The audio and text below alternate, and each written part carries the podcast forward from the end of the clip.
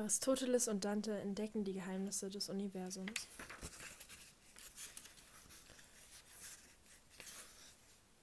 Warum lächeln wir? Warum lachen wir? Warum fühlen wir uns allein? Warum sind wir traurig und verwirrt? Warum lesen wir Gedichte? Warum weinen wir, wenn wir ein Gemälde sehen? Warum ist unser Herz in Aufruhr, wenn wir lieben? Warum schämen wir uns? Was ist das Ding in unserer Magengrube, das wir Sehnsucht nennen? Im Sommer gelten andere Regeln. Das Problem mit meinem Leben war, dass ich nicht selbst darüber bestimmte. 1. An einem Sommerabend schlief ich ein und wünschte mir, dass die Welt beim Aufwachen eine andere wäre. Als ich am Morgen die Augen aufmachte, war die Welt noch dieselbe. Ich warf die Decke zurück und lag da, während die Hitze durch das offene Fenster strömte. Ich griff nach dem Drehknopf am Radio. Alone lief gerade. Mist! Alone, ein Stück von einer Gruppe namens Horde. Nicht gerade mein Lieblingssong. Nicht gerade meine Lieblingsgruppe. Nicht gerade mein Lieblingsthema.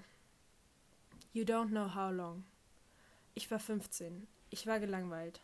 Ich war unglücklich. Von mir aus hätten, hätte die Sonne auf der Stelle das Blau aus dem Himmel schmelzen können.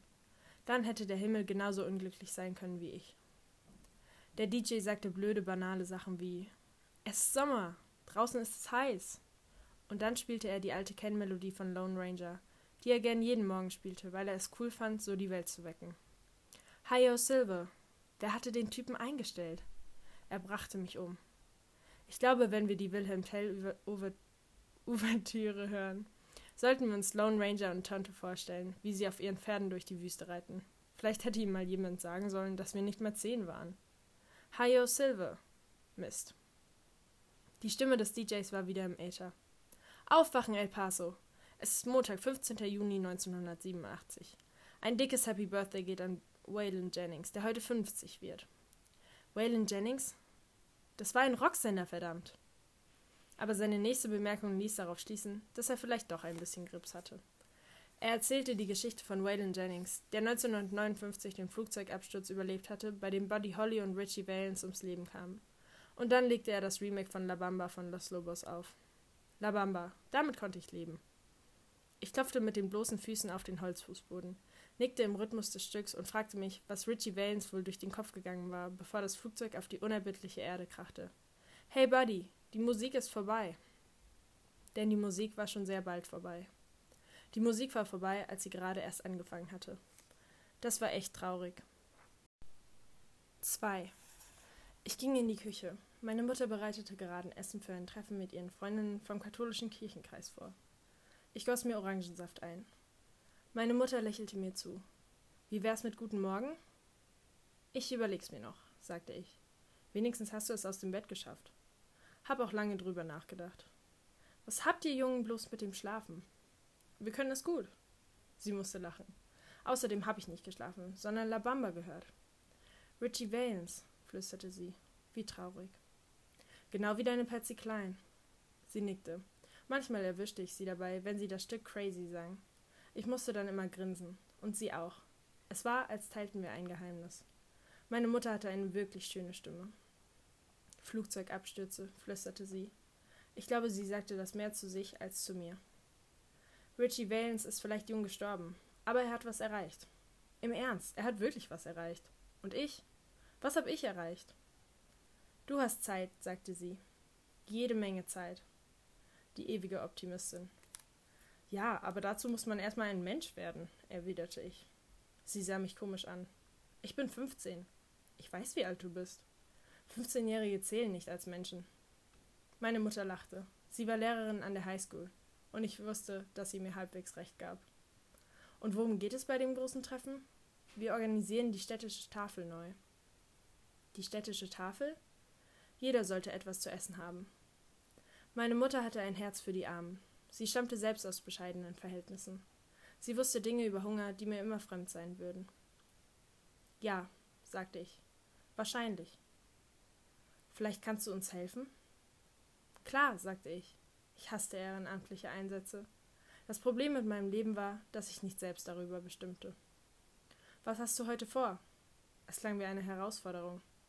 Ich schließe mich einer Gang an. Das ist nicht lustig. Ich bin Mexikaner, da gehört sich das so, oder? Nicht lustig. Nicht lustig, sagte ich. Okay, nicht lustig. Ich verspürte den Drang, aus dem Haus zu gehen. Nicht, dass ich ein Ziel gehabt hätte.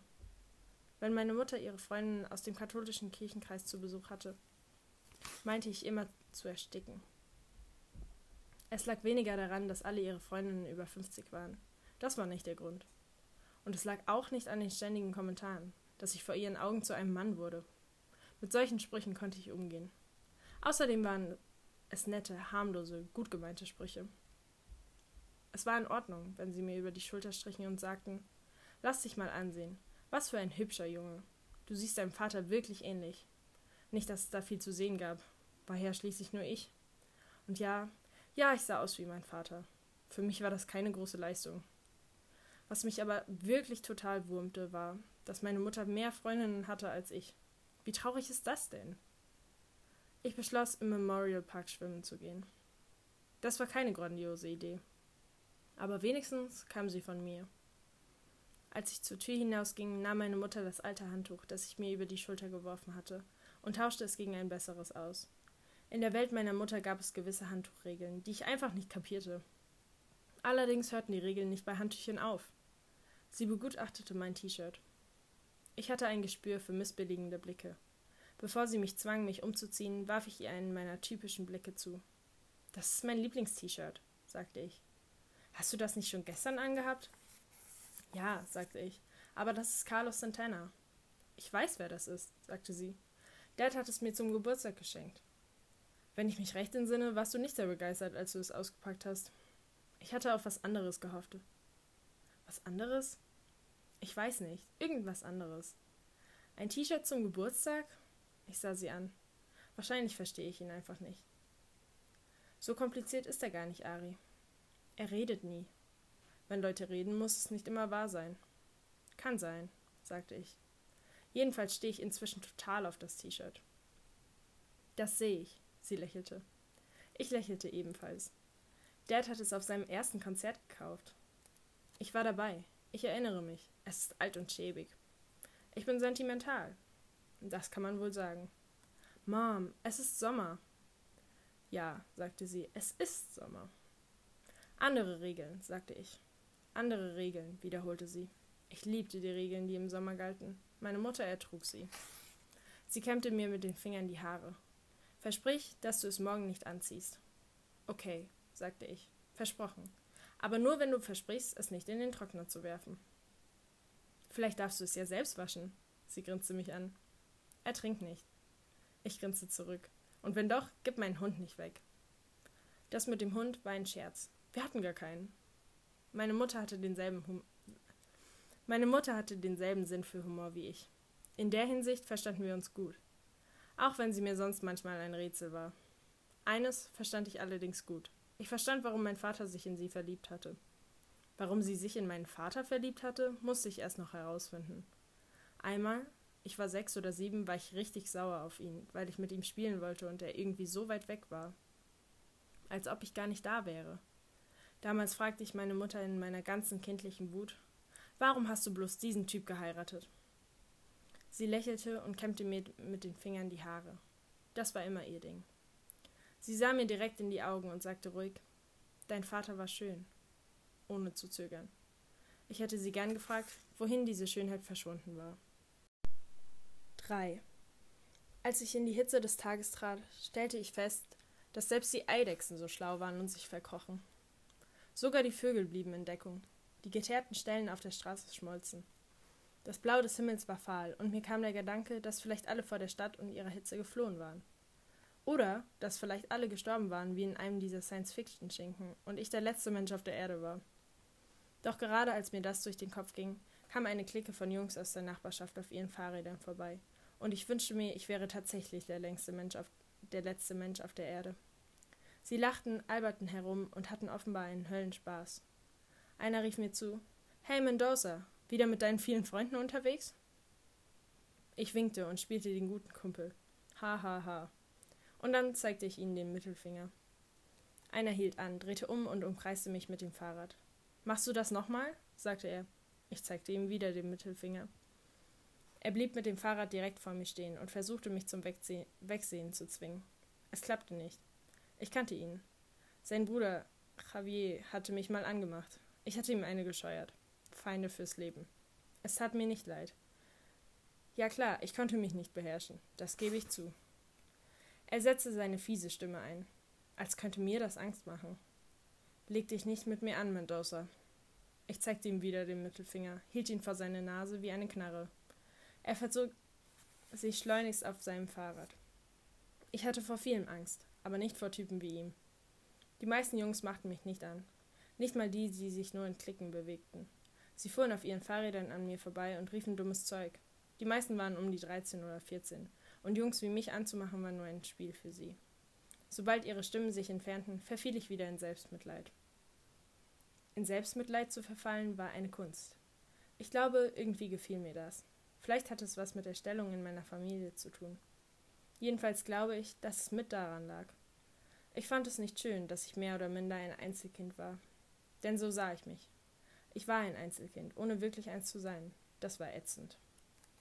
Meine Zwillingsschwestern waren zwölf Jahre älter. Zwölf Jahre ist eine Ewigkeit. Und sie gaben mir immer das Gefühl, ein Baby, ein Spielzeug oder ein Hündchen zu sein. Ich mag Hunde wirklich sehr, aber manchmal kam ich mir wie das Familienmaskottchen vor. Ein Maskottchen. Toll. Ari das Familienmaskottchen. Und mein Bruder war elf Jahre älter. Er war für mich noch unerreichbarer als meine Schwestern. Ich durfte noch nicht mal seinen Namen erwähnen.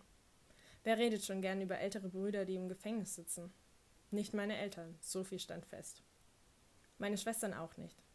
Vielleicht hat dieses ominöse Schweigen um meinen Bruder etwas mit mir gemacht. Ich glaube schon.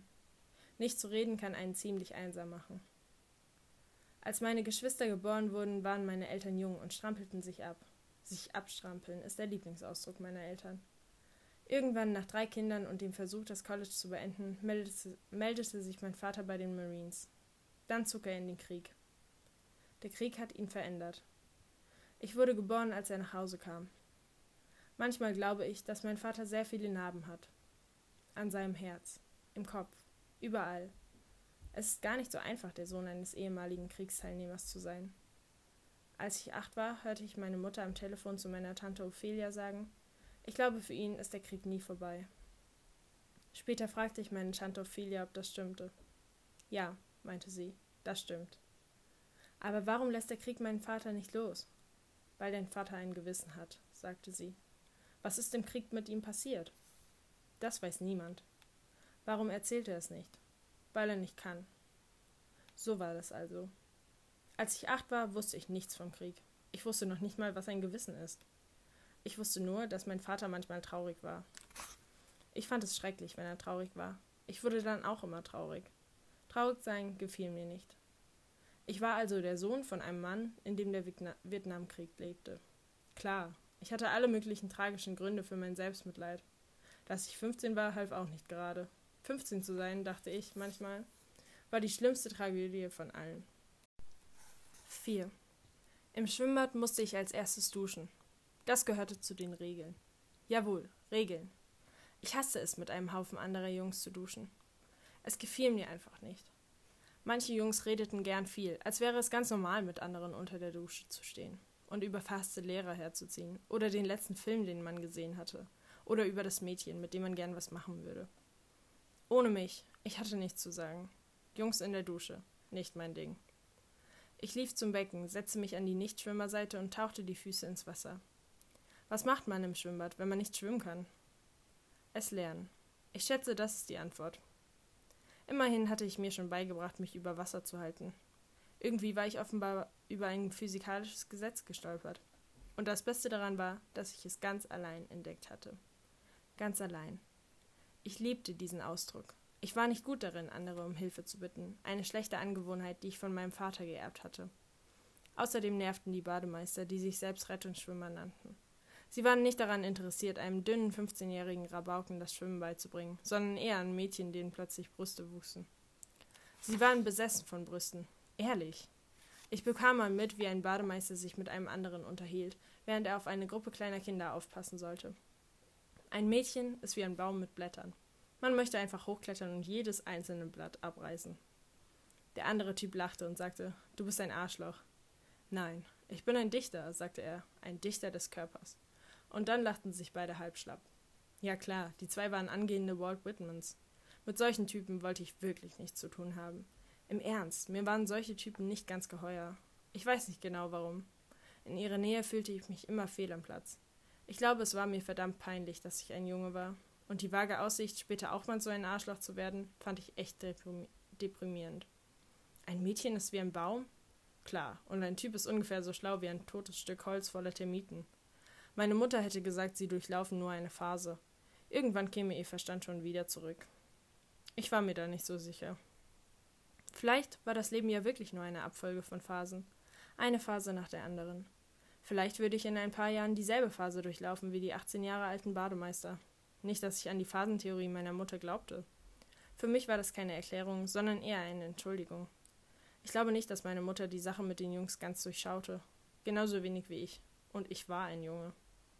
Ich hatte das Gefühl, dass ich irgendwas nicht mit mir stimmte. Wahrscheinlich war ich mir selbst ein Rätsel. Das war ätzend. Ich hatte ernste Probleme. Eines war sicher, ich würde keinen dieser Idioten bitten, mir beim Schwimmenlernen zu helfen. Es war besser, allein zu sein und sich elend zu fühlen. Es war besser zu ertrinken.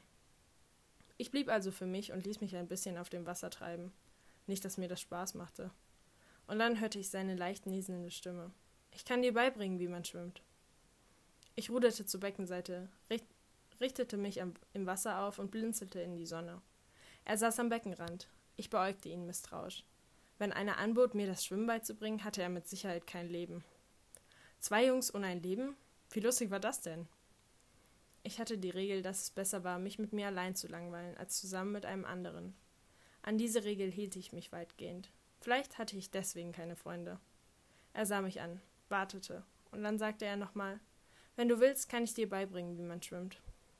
Irgendwie gefiel mir seine Stimme. Er klang, als hätte er eine Erkältung, als würde ihm gleich die Stimme versagen. Du klingst komisch, sagte ich. Allergien, sagte er. Wogegen bist du allergisch? Gegen die Luft. Ich musste lachen. Ich heiße Dante, sagte er. Ich musste noch lauter lachen. Entschuldige, sagte ich. Schon okay. Alle lachen über meinen Namen. Nein, nein, beruhigte ich ihn. Es ist nur, weißt du, ich heiße Aristoteles. Seine Augen leuchteten auf. Der Typ war tatsächlich bereit, mir zuzuhören. Aristoteles, wiederholte ich. Dann drehten wir beide ein bisschen durch und lachten. Mein Vater ist Englischprofessor, sagte er. Dann hast du wenigstens eine Entschuldigung. Mein Vater ist Postbote. Ich bin nach meinem Großvater benannt. Und dann sprach ich den Namen meines Großvaters mit dem korrekten mexikanischen Akzent aus. Aristoteles. Und mein erster Vorname ist Angel. Oder mein erster Vorname ist Angel. Und dann sagte ich ihn auf Spanisch. Angel. Du heißt An Angel Aristoteles? Ja, so heiße ich. Wir lachten wieder. Wir konnten nicht aufhören. Worüber lachten wir eigentlich? Nur über unsere Namen? Lachten wir, weil wir erleichtert waren? Waren wir glücklich? Lachten gehörte auch zu den Geheimnissen des Lebens. Früher habe ich allen gesagt, ich heiße Dan. Sind ja nur zwei Buchstaben weniger. Aber irgendwann habe ich damit aufgehört. Es war unehrlich. Außerdem kam es, mir, äh, außerdem kam es immer heraus und ich bin mir dann immer wie ein idiotischer Lügner vorgekommen. Ich fand es beschämend, dass ich mich für mich selbst schämte, und das war nicht schön. Er zuckte die Schultern. Mich nennen alle Ari, sagte ich. Freut mich, Ari. Mir gefiel, wie er das sagte. Freut mich, Ari. Er meinte das ganz ernst. Okay, dann bring mir das Schwimmen bei. Ich sagte das so, als täte ich ihm einen Gefallen. Entweder merkte er es nicht, oder es war ihm egal. Jedenfalls ging er nicht auf meine Bewer Bemerkung ein. Dante war ein sehr genauer Lehrer. Er war ein guter Schwimmer und wusste alles über Arm- und Beinbewegungen, darüber, wie ein Körper im Wasser funktionierte. Wasser war etwas, das er liebte, das er respektierte. Er wusste um seine Schönheit und seine Gefahren. Er redete über das Schwimmen wie über eine Lebenshaltung. Er war 15. Wer war dieser Typ? Er wirkte ein bisschen zerbrechlich, aber das täuschte. Er war diszipliniert und zäh und klug. Er tat nicht so, als wäre er dumm und gewöhnlich. Er war keines von beiden. Er war lustig und konzentriert und leidenschaftlich. Er konnte wirklich leidenschaftlich sein. Und er hatte nichts Gemeines an sich. Mir war nicht klar, wie man in einer gemeinen Welt leben kann, ohne dass ein bisschen von dieser Gemeinheit auf einen abfärbt. Wie konnte jemand ohne einen Hauch von Gemeinheit leben? Dante wurde ein weiteres Geheimnis in einer Welt voller Geheimnisse. Den ganzen Sommer über schwammen wir und lasen Comics und Bücher, über die wir diskutierten. Dante hatte die alten Superman-Comics seines Vaters. Er liebte sie. Ich, er liebte auch Archie und Veronica. Ich konnte den Scheiß nicht ausstehen. Das ist kein Scheiß, sagte er. Ich mochte Batman, Spider-Man und den Incredible Hulk. Viel zu düster, meinte Dante. Und das sagt jemand, der auf Konrads Herz der Finsternis steht. Das ist was anderes, sagte er. Konrad schrieb Literatur. Ich vertrat immer den Standpunkt, dass, dass Comics auch Literatur sind. Aber für jemanden wie Dante war Literatur eine ernste Sache. Ich kann mich nicht entsinnen, jemals einen Streit mit ihm gewonnen zu haben. Er war der bessere Debattierer. Er war auch der bessere Leser. Seinetwegen lasse ich Konrads Herz der Finsternis. Aber als ich damit fertig war, sagte ich ihm, dass ich es hasse. Aber, fügte ich hinzu, Konrad hat recht. Die Welt ist ein finsterer Ort. Das stimmt. Deine Welt vielleicht, Ari, aber meine nicht. Ja, ja, sagte ich. Ja, ja, sagte er. Die Wahrheit ist, ich log ihn an. Ich fand das Buch toll. Ich hielt es für das Schönste, was ich je gelesen hatte. Als mein Vater sah, was ich las, meinte er, es sei eines seiner Lieblingsbücher. Ich hätte ihn gern gefragt, ob er es vor oder nach Vietnam gelesen hatte. Aber es hatte keinen Sinn, meinem Vater Fragen zu stellen. Er, er gab nie eine Antwort. Ich hatte den Eindruck, Dante las gern, weil er Dante las, weil er gern las. Ich dagegen las, weil ich nichts anderes zu tun hatte. Er analysierte alles. Ich las nur. Wahrscheinlich musste ich mehr Wörter im Lexikon nachschlagen als er. Ich war dunkler als er, und ich redet, rede nicht nur von unserem Teint. Er fand, ich hätte eine tragische Sicht auf das Leben. Deswegen gefällt dir Spider-Man. Ich bin eben mehr Mexikaner, sagte ich. Die Mexikaner sind ein trauriges Volk. Wahrscheinlich, sagte er. Du bist der optimistische Amerikaner. Ist das eine Beleidigung? Könnte sein, sagte ich. Wir lachten. Wir lachten immer. Dante und ich waren unterschiedlich. Aber ein paar Dinge hatten wir auch gemeinsam. Wir durften zum Beispiel beide tagsüber nicht fernsehen. Unseren Eltern gefiel nicht. Okay, es hat geklopft.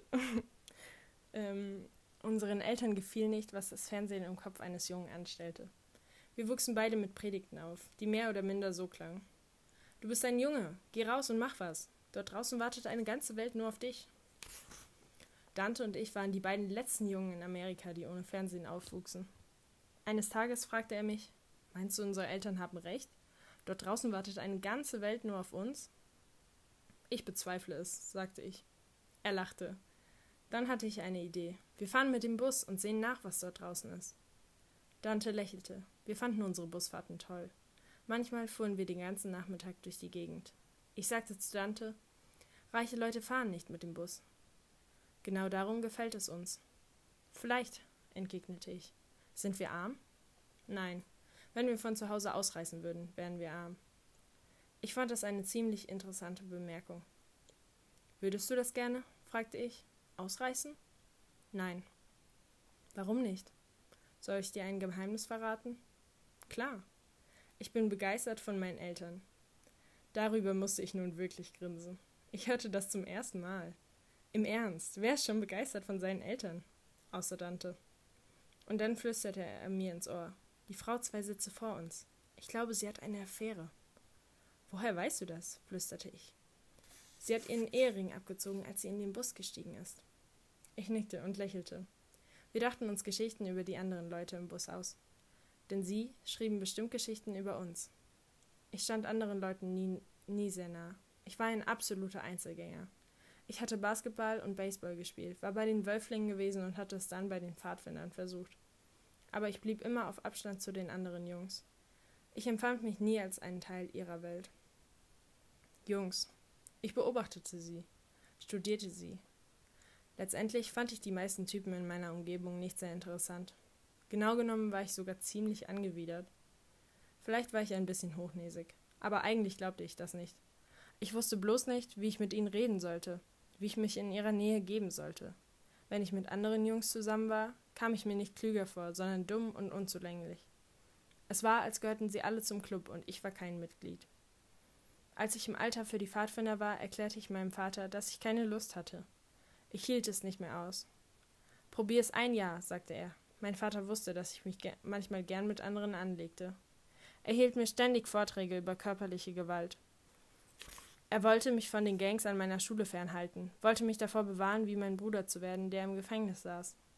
Wegen meines Bruders, dessen Existenz bei uns zu Hause verschwiegen wurde, sollte ich also zu den sollte ich also ein guter Pfadfinder sein. Das war ätzend. Warum sollte ich ein guter Pfadfinder sein, nur weil ich einen bösen Bruder hatte? Ich fand die Familienpolitik meiner Eltern bescheuert. Ich tat meinem Vater den Gefallen und probierte es ein Jahr lang. Es war schrecklich. Nur, dass ich lernte, wie man erste Hilfe leistet, fand ich gut.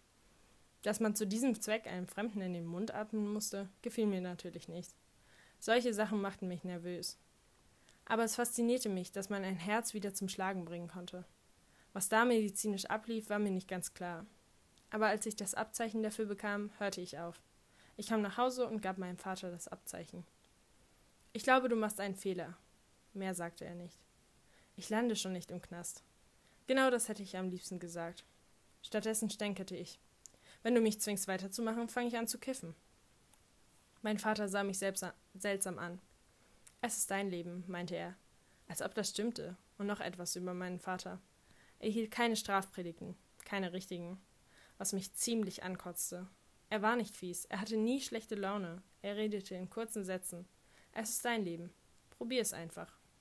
Bist du sicher, dass du das willst? Warum konnte er nicht einfach reden? Wie sollte ich ihn verstehen, wenn er es nicht zuließ? Ich fand das blöd. Ich kam gut zurecht. Ich hatte Schulfreunde. Irgendwie. Ich war nicht irrsinnig beliebt. Wie auch. Um irrsinnig beliebt zu sein, musste, muss man andere davon überzeugen, dass man lustig und interessant ist. Und ich war kein guter Überzeugungskünstler. Eine Zeit lang hing ich mit ein paar Jungs herum, den Gomez-Brüdern. Aber sie zogen weg. Und es gab ein paar Mädchen, Gina Navarro und Susie Bird, die mir zum Spaß gerne auf die Nerven gingen. Mädchen. Auch ein Geheimnis. Für mich war vieles ein Geheimnis. Wahrscheinlich hatte ich es ganz gut. Vielleicht liebten mich nicht alle, aber ich gehörte auch nicht zu denen, die von allen gehasst wurden. Ich konnte mich gut verteidigen, deshalb ließ man mich in Ruhe. Die meiste Zeit war ich unsichtbar. Ich glaube, mir gefiel das so. Und dann kam Dante. 5. Nach meiner vierten Schwimmstunde lud mich Dante zu sich nach Hause ein. Er wohnte nicht mal eine Straße vom Schwimmbad entfernt, in einem großen alten Haus gegenüber vom Park. Er stellte mich seinem Vater vor, dem Englischprofessor. Ich hatte noch nie einen Mann mit mexikanisch-amerikanischen Wurzeln getroffen, der Englischprofessor war. Ich wusste gar nicht, dass es das gab. Und er sah auch nicht wie ein Professor aus. Er war jung, gut aussehend und locker und wirkte irgendwie noch sehr jungenhaft. Er kam mir vor wie jemand, der gern lebte. Ganz anders als mein Vater, der die Welt immer auf Abstand hielt. Mein Vater hatte etwas Dunkles, das ich nicht durchschaute. Dantes Vater hatte gar nichts Dunkles. Selbst aus seinen schwarzen Augen strahlte Licht. An dem Nachmittag, als ich Dantes Vater kennenlernte, trug er Jeans und T-Shirt, saß in seinem Büro in einem Leder Ledersessel und las ein Buch. Ich war noch nie jemandem begegnet, der zu Hause ein Büro hatte. Dante ging zu seinem Vater und küsste ihn auf die Wange. Ich hätte das nie getan. Nie und nimmer. Du hast dich heute nicht rasiert, Dad. Es ist Sommer, sagte sein Vater. Das heißt, du musst nicht arbeiten. Das heißt, ich muss mein Buch fertig schreiben. Ein Buch schreiben ist keine Arbeit. Dantes Vater lachte herzhaft über die Bemerkung seines Sohnes. Du musst noch viel über Arbeit lernen. Es ist Sommer, Dad. Da will ich nichts von Arbeit hören. Du willst nie was von Arbeit hören. Dante gefiel die Richtung nicht, die das Gespräch nahm, und er versuchte deshalb, das Thema zu wechseln. Lässt du dir einen Bart wachsen? Nein, sagte er, viel zu heiß. Außerdem küsst mich deine Mutter nicht, wenn ich mich länger als einen Tag nicht rasiere. Mann, ist sie streng. Oh ja. Und was würdest du ohne ihre Küsse tun? Er grinste und sah dann zu mir hoch. Wie hältst du es mit diesem Typen aus? Du musst Ari sein. Ja, Sir. Ich war nervös. Ich war es nicht gewöhnt, andere Eltern zu treffen. Die meisten Eltern, die ich bisher kennengelernt hatte, waren nicht allzu scharf auf eine Unterhaltung mit mir.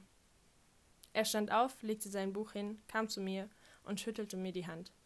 Ich bin Sam, sagte er. Sam Quintana. Freut mich, Mr. Quintana. Ich hatte die Floskel freut mich schon tausendmal gehört. Als Dante es zu mir gesagt hatte, hatte es sich auf einmal hatte es, hatte es sich aufrichtig angehört. Aber als ich es sagte, kam es mir blöd und unoriginell vor. Ich wollte mich nur noch irgendwo verstecken. Sag einfach Sam zu mir, meinte er. Das kann ich nicht, erwiderte ich. Gott und wie ich mich verstecken wollte. Er nickte. Das ist süß, sagte er, und respektvoll. Das Wort süß war meinem Vater noch nie über die Lippen gekommen. Er warf Dante einen Blick zu.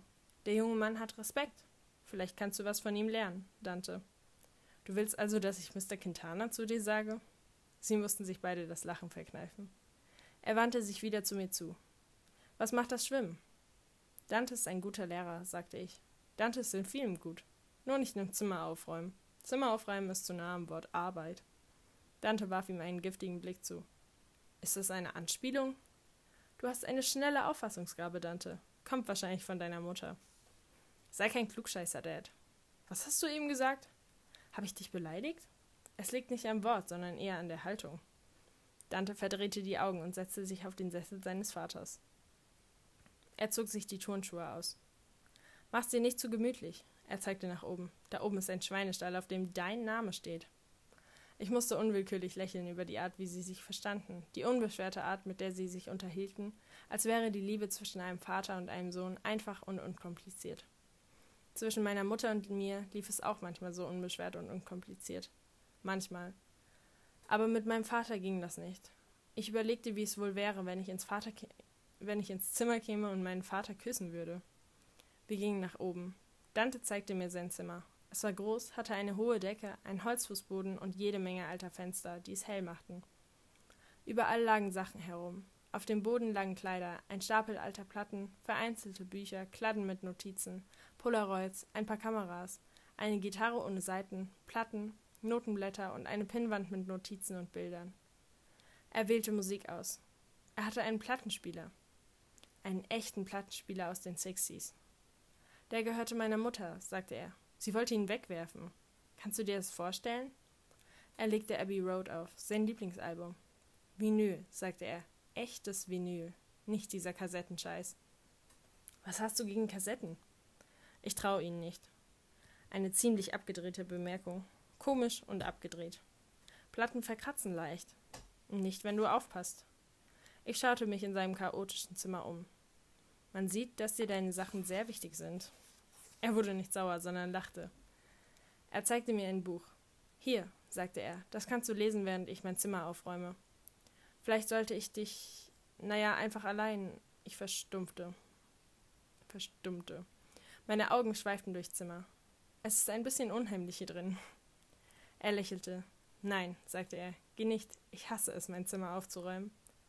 Vielleicht wäre es einfacher, wenn du nicht so viele Sachen hättest. Alles nur Krempel, sagte er. Ich schwieg. Ich hatte keinen Krempel. Wenn du bleibst, ist es nicht so schlimm. Irgendwie kam ich mir fehl am Platz vor, aber ich überlegte kurz. Okay, meinte ich dann. Soll ich helfen? Nein, das ist meine Aufgabe. Er klang irgendwie resigniert. Wie meine Mutter gern sagt, das liegt in deiner Verantwortung, Dante. Verantwortung ist das Lieblingswort meiner Mutter. Sie findet, mein Vater treibt mich nicht genug an. Was natürlich stimmt. Aber was erwartet sie denn? Mein Vater ist kein Antreiber. Sie hat ihn schließlich geheiratet. Eigentlich müsste sie wissen, wie er ist. Analysierst du deine Eltern immer? Sie analysieren uns doch auch. Das ist ihre Aufgabe, Dante. Erzähl mir nicht, dass du deine Eltern nicht analysierst. Doch, schon. Aber es nützt nicht. Ich verstehe sie trotzdem nicht. Also ich verstehe meinen Vater. Meine Mutter nicht. Meine Mutter ist mir ein einziges Rätsel. Das heißt, wenn es um Erziehung geht, ist sie durchschaubar. Aber sonst ist sie unergründlich. Unergründlich. Wenn ich nach Hause ging, würde ich das Wort nachschlagen müssen. Dante sah mich an, als wäre ich jetzt mit einer Bemerkung dran. Meine Mutter verstehe ich meistens, sagte ich, aber mein Vater, der ist auch unergründlich. Ich kam mir wie ein Schwindler vor, als ich das Wort benutzte. Ich war kein richtiger Junge, ich war ein Schwindler. Er reichte mir einen Gedichtband. Lies das, sagte er. Ich hatte noch nie einen, einen ganzen Gedichtband gelesen und war mir nicht mal sicher, ob ich überhaupt wusste, wie man einen liest. Ich sah ihn verständnislos an. Es hat noch mal jemand geklopft. Weiter geht's. Ich sah ihn verständnislos an. Dichtung, sagte er, das bringt dich nicht um. Und wenn doch? Junge stirbt beim Lesen von Gedichten an Langeweile? Er wollte nicht lachen, aber es fiel ihm schwer, das viele Lachen in ihm zu kontrollieren. Er schüttelte den Kopf und fing an, seine Kleider vom Boden aufzusammeln. Er zeigte auf seinen Stuhl. Schmeiß das Zeug auf den Boden und setz dich. Ich legte einen Stapel Kunstbücher und einen Skizzenblock auf den Boden. Was ist das? Ein Skizzenblock. Darf ich mal sehen? Er schüttelte den Kopf. Ich zeig das nicht gern anderen. Das war interessant. Er hatte also doch Geheimnisse. Er zeigte auf den Gedichtband. Ehrlich, das bringt dich nicht um. Dante räumte den ganzen Nachmittag auf, und ich las in dem Gedichtband von einem Autor, namens William Carlos Williams. Ich hatte noch nie von ihm gehört, aber von wem hatte ich, ich auch schon gehört? Und einige verstand ich sogar. Nicht alle, aber einige. Und ich fand sie nicht schrecklich. Das überraschte mich. Sie waren interessant, nicht bescheuert oder doof oder kitschig oder übermäßig intellektuell. Nichts von allem, was Dichtung bisher für mich war. Ein paar Gedichte fand ich einfacher als andere. Ein paar fand ich unergründlich. Vielleicht verstand ich das Wort ja doch. Mir kam der Gedanke, dass Gedichte wie Menschen waren. Manche durchschaute man sofort. Zu anderen fand man einfach keinen Zugang und würde es auch nie. Ich war beeindruckt, wie systematisch Dante sein Zimmer in Ordnung brachte. Am Anfang hatte das totale Chaos geherrscht. Als er fertig war, lag alles an seinem Platz. In Dantes Welt herrschte Ordnung. Er hatte sämtliche Bücher in ein Regal eingeräumt oder auf den, Ta oder auf den Schreibtisch gelegt. Die Bücher, die ich als nächstes lesen will, packe ich auf den Schreibtisch, sagte er. Ein Schreibtisch, ein richtiger Schreibtisch. Wenn ich etwas schreiben musste, setzte ich mich an den Küchentisch. Er nahm mir den Gedichtband aus der Hand und suchte ein bestimmtes Gedicht. Es hieß Tod. Pa er passte perfekt in sein frisch aufgeräumtes Zimmer, in das die Sonne schien, sein Gesicht im Licht und das Buch in der Hand, als gehörte es dorthin, in seine Hände, und nur in seine Hände. Mir gefiel die Stimme, mit der er das Gedicht vorlas, als hätte er es selbst geschrieben. Er ist tot. Der Hund muss nicht mehr auf den Kartoffeln schlafen, um zu verhindern, dass sie erfrieren. Er ist tot. Der alte Mistkerl. Als Dante das Wort Mistkerl las, lächelte er. Ihm gefiel das Wort, weil er es nicht benutzen durfte, weil es tabu war. Aber hier in seinem Zimmer durfte er es aussprechen und sich zu eigen machen. Den ganzen Nachmittag saß ich auf diesem großen, bequemen Stuhl in Dantes Zimmer, und er lag auf seinem frisch gemachten Bett und las Gedichte. Es war mir nicht wichtig, ob ich sie verstand.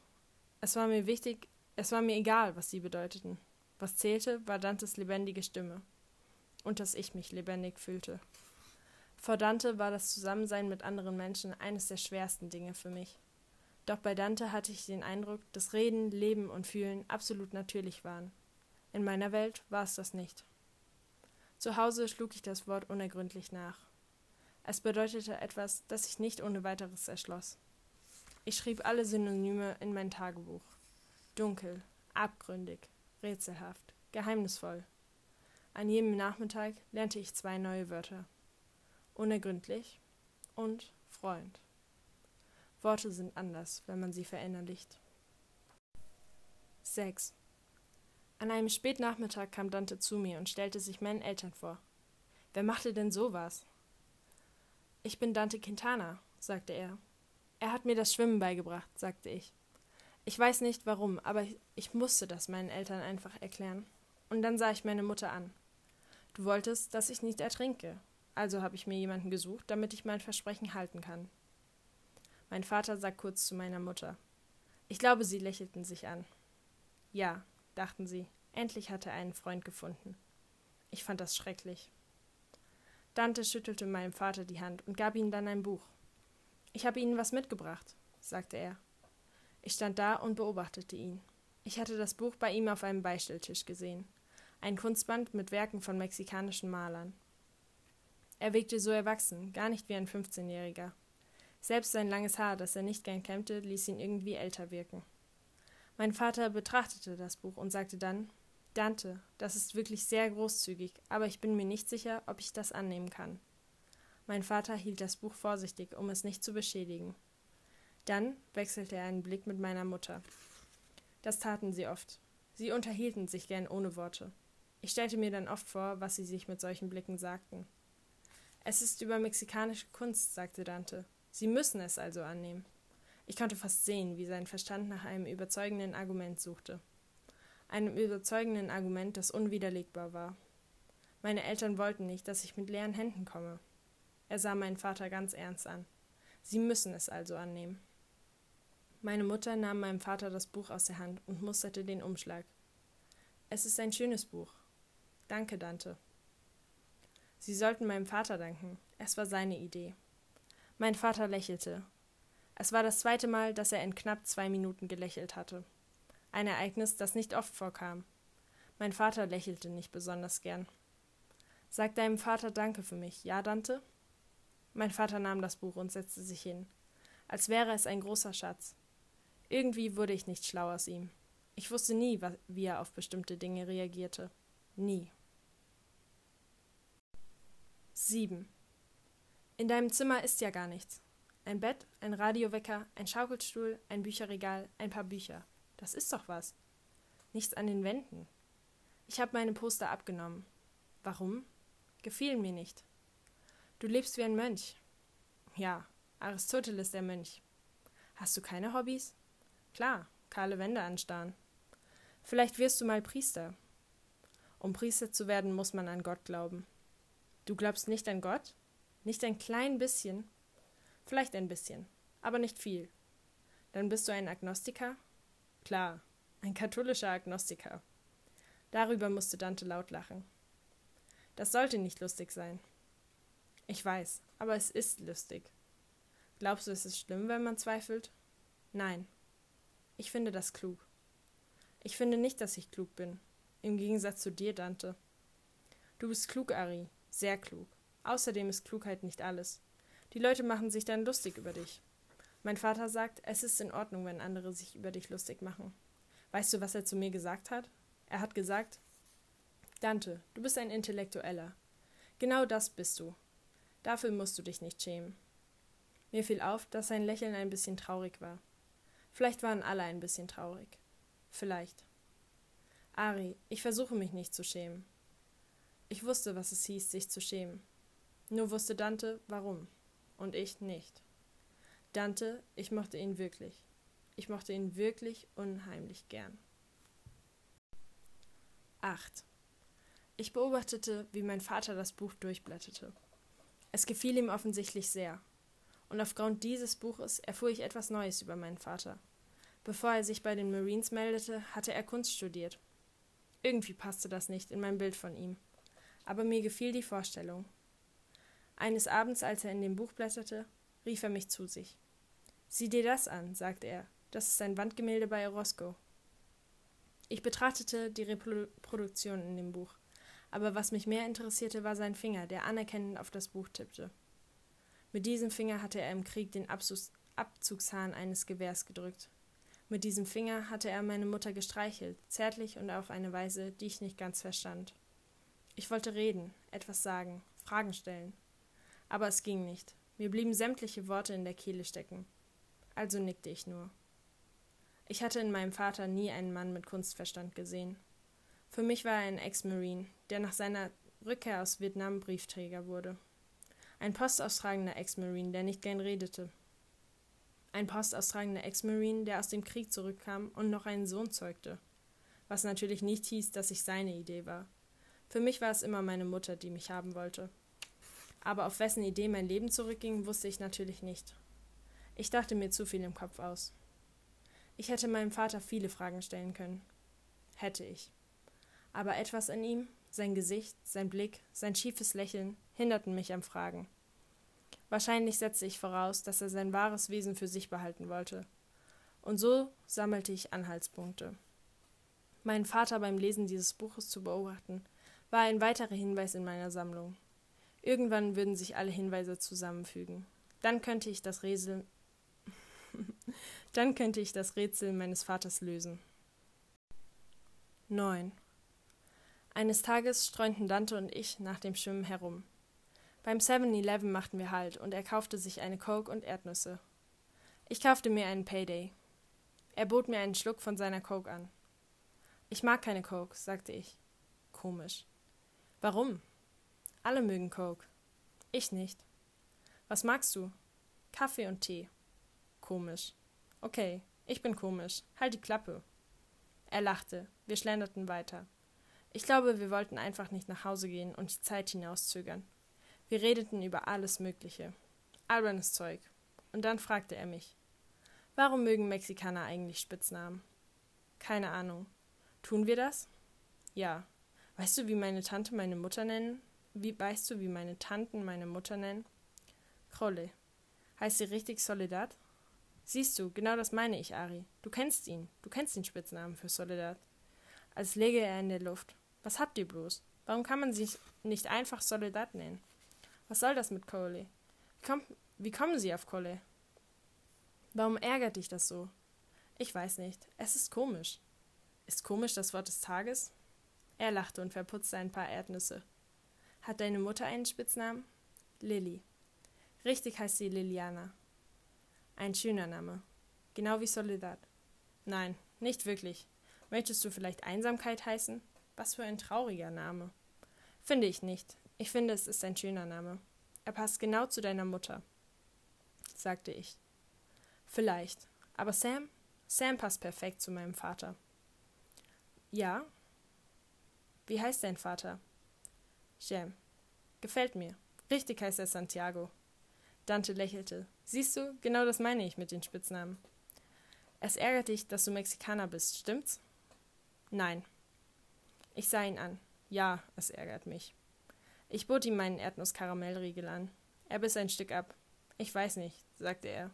Doch, sagte ich, es ärgert dich.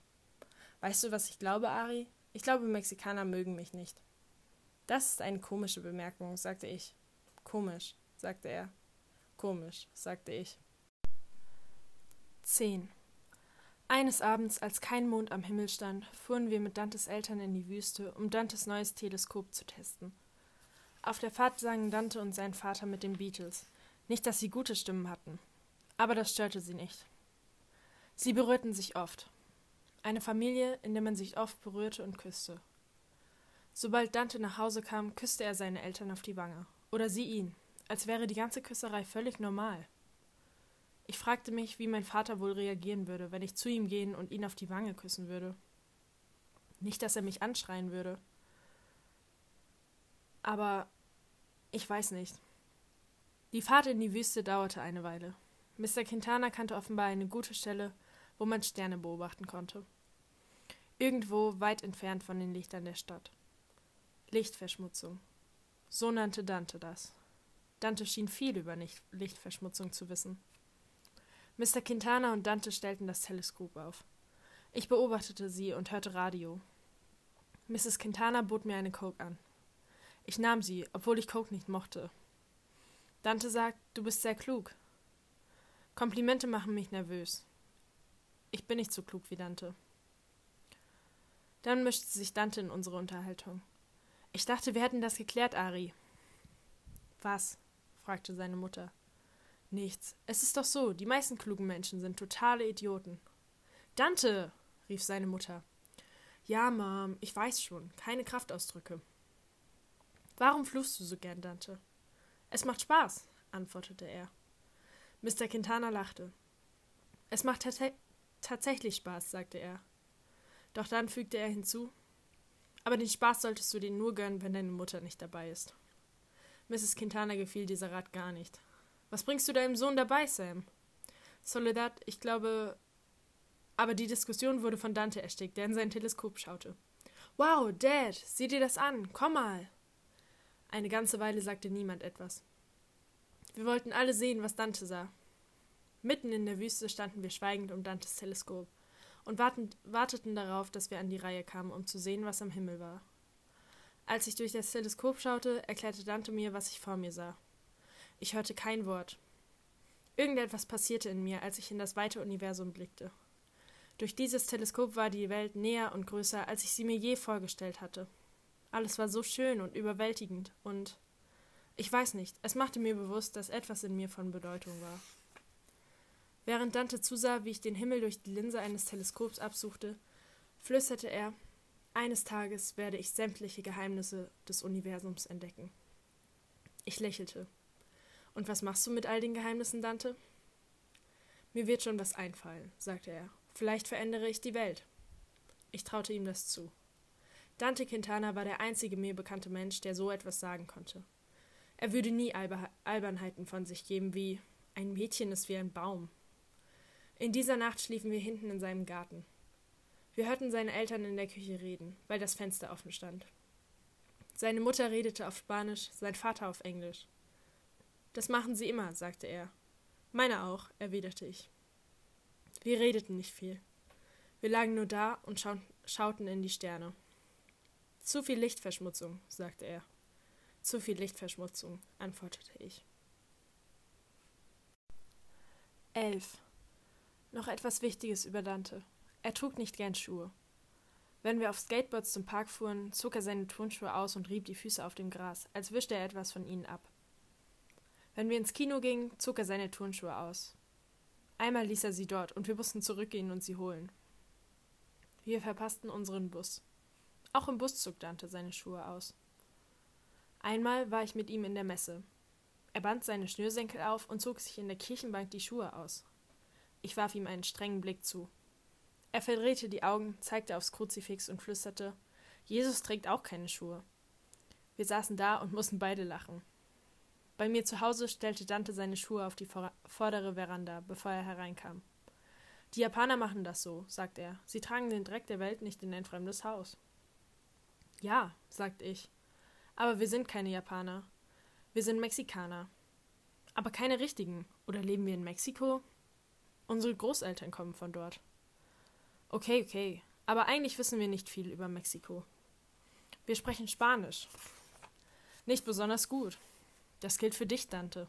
Du bist so ein Pocho. Was ist ein Pocho? Ein radebrechender Mexikaner. Okay, ich bin also vielleicht ein Pocho. Aber worauf ich hinaus will, ist, dass wir andere Kulturen annehmen können. Ich weiß nicht warum, aber ich fing an zu lachen. In Wirklichkeit gefiel mir der Krieg, den Dante mit seinen Schuhen führte. Eines Tages hielt ich es einfach nicht mehr aus und fragte ihn Was ist das mit dir und Schuhen? Ich mag sie nicht, mehr nicht. Das ist alles. Dahinter steckt kein großes Geheimnis. Ich wurde schon so geboren. An dem Ganzen ist nichts Kompliziertes. Das heißt, mit Ausnahme meiner Mutter. Sie zwingt mich, Schuhe anzuziehen. Sie sagt, es gibt Gesetze. Und dann redet sie von Krankheiten, die ich mir holen könnte. Und dann sagt sie, die Leute werden denken, ich bin auch nur so ein armer Mexikaner. Sie sagt, in mexikanischen Dörfern gibt es Jungen, die für ein paar Schuhe sterben würden. Du kannst die Schuhe leisten, Dante. Genau das sagt sie. Und weißt du, was ich immer antworte? Nein, ich kann mir keine Schuhe leisten. Oder habe ich etwa einen Job? Nein, ich kann mir gar nichts leisten.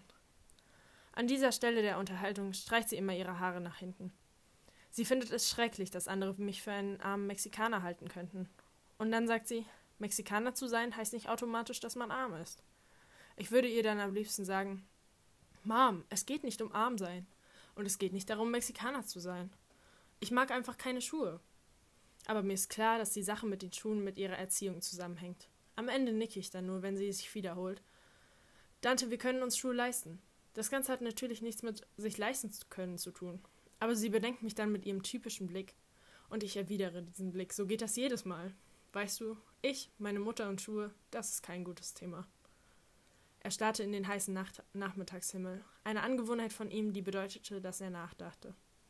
Ich finde Schuhe zu tragen unnatürlich. Das ist meine Grundprämisse. Deine Grundprämisse? Manchmal redete er wie ein Wissenschaftler oder ein Philosoph. Du weißt schon, mein Prinzip.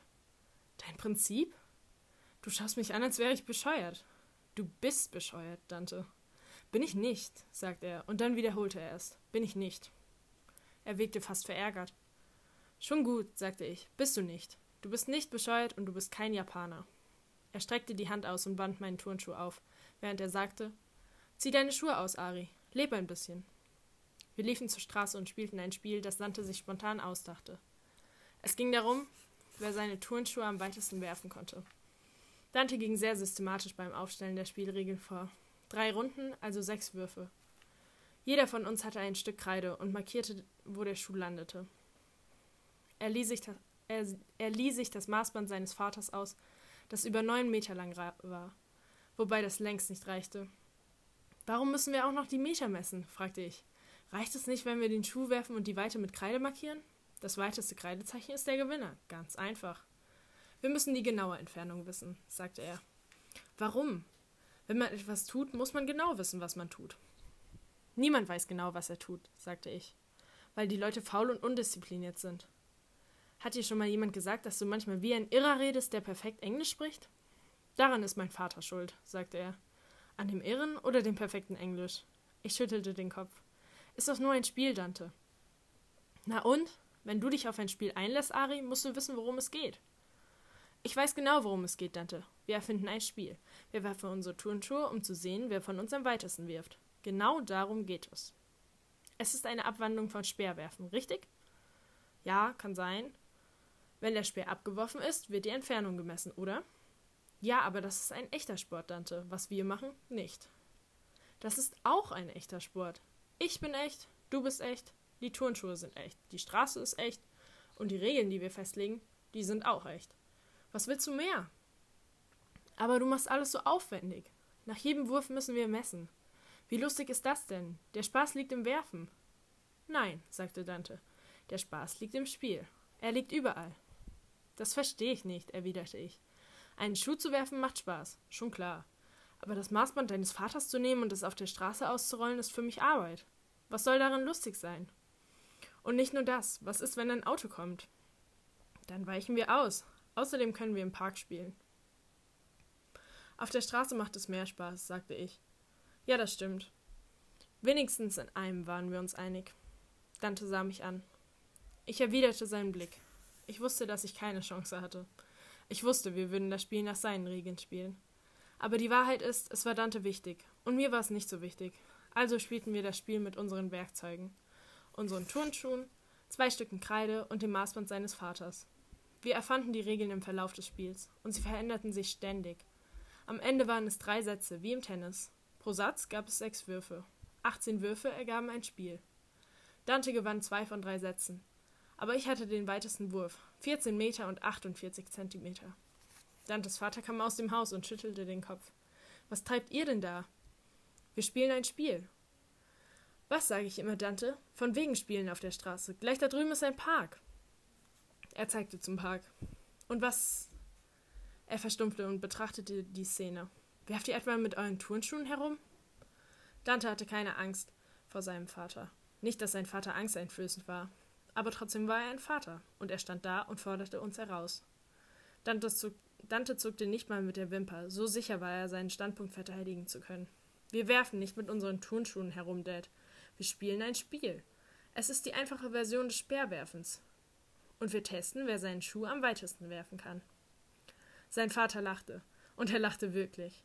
Du bist der einzige Junge im ganzen Universum, der sich ein Spiel ausdenkt und es als Ausrede dafür benutzt, seine Turnschuhe zum Teufel zu jagen. Er lachte wieder. Deine Mutter findet das bestimmt köstlich. Wir müssen es ihr ja nicht erzählen. Doch, müssen wir. Warum? Wegen der Regel keine Geheimnisse. Wir spielen mitten auf der Straße. Wie soll das ein Geheimnis sein? Wenn wir ihr nichts davon erzählen, ist es ein Geheimnis. Er grinste Dante an, nicht sauer, aber wie ein Vater, der eben ein Vater ist. Macht im Park weiter, Dante. Wir fanden eine gute Stelle im Park, um das Spiel fortzusetzen. Ich beobachtete Dantes Gesicht, als er den Turnschuh mit voller Wucht warf. Sein Vater hatte recht. Dante hatte tatsächlich ein Spiel gefunden und benutzte es als Ausrede dafür, seine Turnschuhe zum Teufel zu jagen. 12. Eines Nachmittags nach dem Schwimmen hingen wir bei ihm auf der Veranda herum. Dante starrte auf seine Füße. Ich musste grinsen. Er wollte wissen, warum ich grinse. Ich muss halt grinsen, sagte ich. Ist das verboten? Das ist nicht die Wahrheit, sagte er. Er hatte einen Tick, was die Wahrheit anging. Er war genauso schlimm wie mein Vater. Mit dem Unterschied, dass mein Vater die Wahrheit für sich behielt. Und Tante war überzeugt, dass man die Wahrheit in Worten aussprechen musste. Laut. Dem anderen ins Gesicht. Ich war nicht wie Dante. Ich glich eher meinem Vater. Okay, sagte ich. Ich hab gegrinst, weil du auf deine Füße starrst. Wie lustig, sagte er. Es ist komisch, sagte ich. Wer macht sowas, auf seine Füße starren? Außer dir natürlich. Es ist nicht schlimm, den eigenen Körper zu studieren, sagte er. Das ist auch eine komische Bemerkung, sagte ich. Bei uns zu Hause redeten wir nicht über intime Dinge. Das gab es bei uns einfach nicht. Egal, sagte er. Egal, sagte ich. Magst du Hunde, Ari? Ich liebe Hunde. Ich auch. Sie müssen keine Schuhe anziehen. Ich lachte. Langsam hatte ich den Eindruck, dass es eine meiner Aufgaben im Leben war, über Dantes Scherze zu lachen. Nur, dass seine Bemerkungen eigentlich nie als Scherze gedacht waren. Er war einfach nur er selbst. Ich frage, frage meinen Vater, ob er mir einen Hund schenkt. Dante hatte diesen gewissen Ausdruck im Gesicht, so ein Feuer. Und dieses Feuer gab mir zu denken. Was für einen Hund willst du? Keine Ahnung. Einen aus dem Tierheim. Du weißt schon, einen, der, den irgendwer ausgesetzt hat. Ja, sagte ich. Aber woher willst du wissen, welchen du aussuchst? Im Tierheim sind jede Menge Hunde, und alle wollen gerettet werden. Weil die Leute so gemein sind. Sie werfen Hunde weg wie Abfall. Ich hasse das. Während wir da saßen und uns unterhielten, wurde es plötzlich laut auf der anderen Straßenseite. Wurde es plötzlich laut. Auf der anderen Straßenseite schrien ein paar Jungs herum. Sie waren zu dritt, vielleicht etwas jünger als wir. Zwei hatten Luftpistolen und zeigten auf einen Vogel, den sie eben abgeschossen hatten. Wir haben einen erwischt. Wir haben einen erwischt. Ein Junge zeigte mit seiner Pistole auf einen Baum. Hey, brüllte Dante, hört auf damit. Er war schon halb über der Straße, als mir klar wurde, was da vor sich ging. Ich rannte hinter ihm her. Hört auf damit. Was ist eigentlich mit euch los? Dante gab ihnen mit seiner ausgestreckten Hand zu verstehen, dass sie aufhören sollten. Gib mir die Pistole. Einen Scheiß werde ich tun. Ich gebe sie dir ganz bestimmt nicht. Das ist verboten, sagte Dante. Er wirkte außer sich. Richtig außer sich. Zweiter Verfassungszusatz, höhnte der Junge. Ja, zweiter Verfass Verfassungszusatz, wiederholte der andere Junge und umklammerte fest seine kleine Knarre.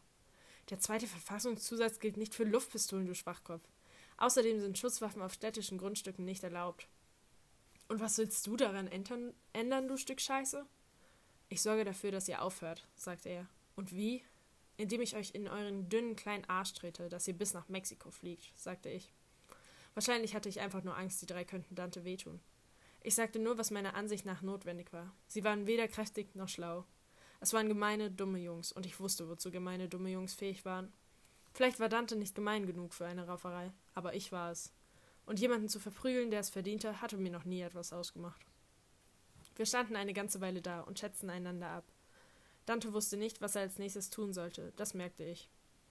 Einer der Jungs sah aus, als wollte er gleich seine Luft Luftpistole auf mich richten. Ich an deiner Stelle würde das nicht tun, du kleines Stück Hundescheiße. Und dann streckte ich einfach die Hand aus und nahm ihm seine Knarre weg. Es ging schnell, er hatte nicht damit gerechnet.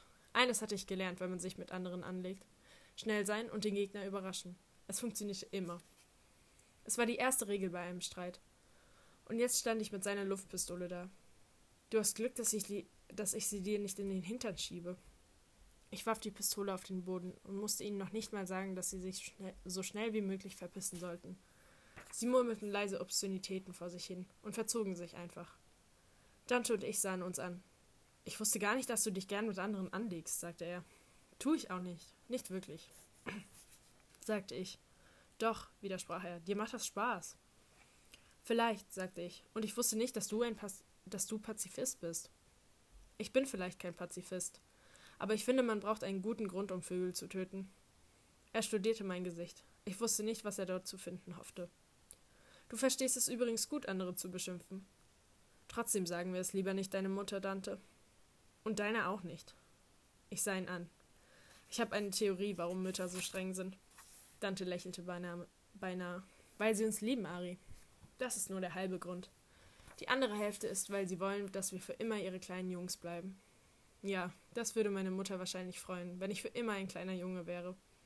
Dante sah den toten Vogel an. Ein paar Minuten vorher war er noch stinkwütend gewesen. Jetzt sah er aus, als würde er gleich weinen. Ich habe dich noch nie so wütend gesehen, sagte ich. Ich dich auch nicht. Uns war klar, dass wir aus unterschiedlichen Gründen wütend waren. Einen Augenblick standen wir nur da und schauten den toten Vogel an. Es ist nur ein kleiner Spatz, sagte er, und dann fing er zu weinen an. Ich wusste nicht, was ich tun sollte. Ich stand nur da und beobachtete ihn. Wir gingen wieder über die Straße und setzten uns bei ihm auf die vordere Veranda. Dort schleuderte er mir mit all seiner Wut und Kraft seine Turnschuhe über die Straße und wischte sich die Tränen aus dem Gesicht. Hattest du Angst? fragte er. Nein. Ich schon. Na und? Dann schwiegen wir wieder. Ich hasste die Stille. Schließlich stellte ich ihm einfach eine dumme Frage. Warum gibt es eigentlich Vögel? Er sah mich an. Das weißt du nicht? Irgendwie nicht. Von den Vögeln lernen wir Dinge über den Himmel. Und das glaubst du? Ja, ich hätte ihm gern gesagt, dass er nicht mehr weinen soll, dass es nicht schlimm war, das, was diese Jungs getan hatten. Aber ich wusste, es war schlimm. Für Dante war es schlimm. Im Übrigen hat es wenig Sinn, ihm zu sagen, dass er nicht weinen soll, wenn er weinen musste. So war er eben.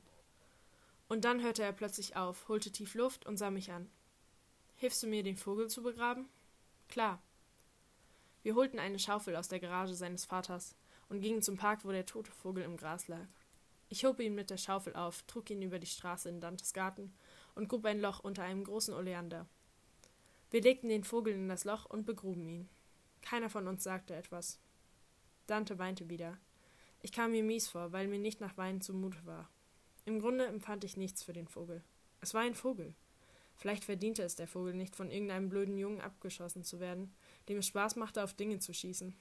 Aber trotzdem war es nur ein Vogel. Ich war härter als Dante. Wahrscheinlich versuchte ich, diese Härte vor ihm zu verbergen, weil ich von ihm gemocht werden wollte. Aber jetzt wusste er es, dass ich hart war. Und vielleicht war das in Ordnung. Vielleicht gefiel es ihm, dass ich hart war, so wie es mir gefiel, dass er es nicht war. Wir betrachteten beide das Vogelgrab. Danke, sagte er. Schon gut, sagte ich. Ich spürte, dass er allein, allein sein wollte. Hey, flüsterte ich. Dann bis morgen. Wir gehen schwimmen, sagte er. Ja, wir gehen schwimmen. Eine Träne lief ihm über die Wange. Im Licht der untergehenden Sonne erinnerte sie an einen Fluss.